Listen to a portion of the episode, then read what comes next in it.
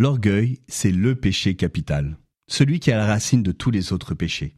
Et pour y remédier, nous avons vu la dernière fois comment nous étions appelés à pratiquer l'humilité, à sortir de l'égoïsme par le don de nous-mêmes, à cultiver la discrétion, à accepter nos émotions et à reconnaître que tout vient de Dieu. Aujourd'hui, d'autres remèdes à l'orgueil. Reconnaître nos dettes, ne pas se dénigrer, savoir rire de soi méditer sur la passion. Reconnaître nos dettes. Un producteur de film dit Je suis d'autant plus heureux de ma réussite que je ne suis parti de rien. Devant cette fanfaronnade, quelqu'un murmura Il a dû prendre un aller-retour. Oui, reconnaissons nos sources d'inspiration. C'est pour cela que régulièrement, je rappelle que vous pouvez consulter le livre de Pascalide, Les sept péchés capitaux, ce mal qui nous tient tête, qui inspire très largement ces podcasts. Un rabbin disait Citer ses sources, c'est faire avancer le royaume de Dieu. Olivier Messiaen, un génie musical du XXe siècle, dit un jour à un journaliste Si vous voulez me faire plaisir, dites surtout du bien de Marcel Dupré. Je lui dois tout.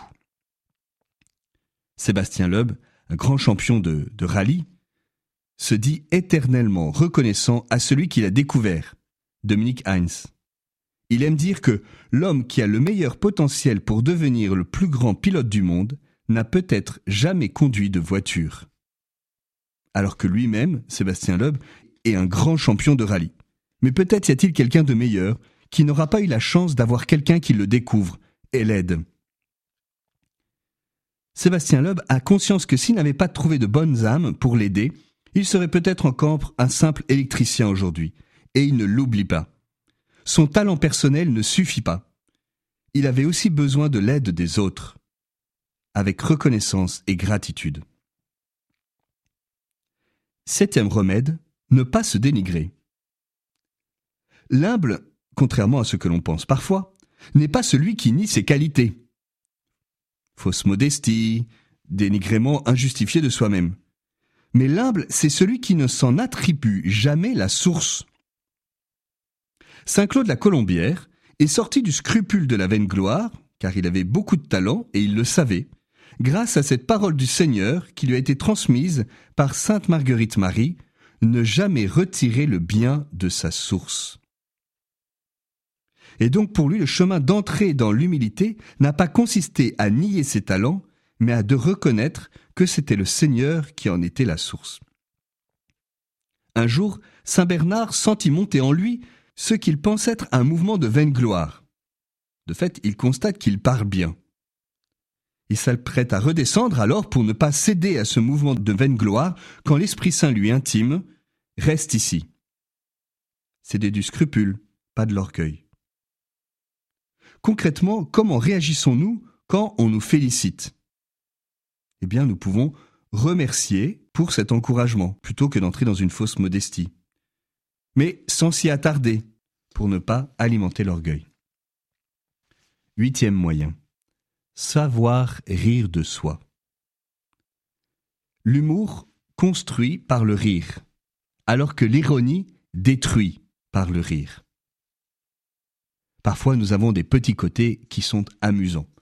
Et je me dis que le bon Dieu, en nous regardant de temps en temps, doit quand même bien rire. Heureux celui qui sait rire de lui-même, il n'a pas fini de s'amuser. Pierre Goursat invitait les membres de la communauté de l'Emmanuel, qu'il avait fondée, à ne pas se prendre au sérieux. Enfin, méditer sur la passion, particulièrement en ce temps de carême, pendant la Passion, Jésus a été humilié par les soldats. Insulté sans rendre l'insulte, dit la première épître de Pierre, chapitre 2, verset 23. Mais sans se laisser écraser par les offenses. Ainsi, il renvoie le garde du grand prêtre qui le gifle à l'absurdité de sa violence. Si j'ai mal parlé, montre ce que j'ai dit de mal. Mais si j'ai bien parlé, pourquoi me frappes-tu? Et nous pouvons contempler en ce temps du carême la passion et la liberté intérieure de Jésus qui s'abandonne au Père, qui vit sous son regard, qui vit pour le Père, alors que nous, égoïstement, nous vivons pour nous-mêmes, et qui vit par le Père, alors que trop souvent nous prétendons vivre par nous-mêmes. Prions au cours de cette journée le troisième mystère douloureux qui est celui du couronnement d'épines et que la tradition associe à la mortification de l'orgueil. Jésus, par son humilité, nous guérit de l'orgueil.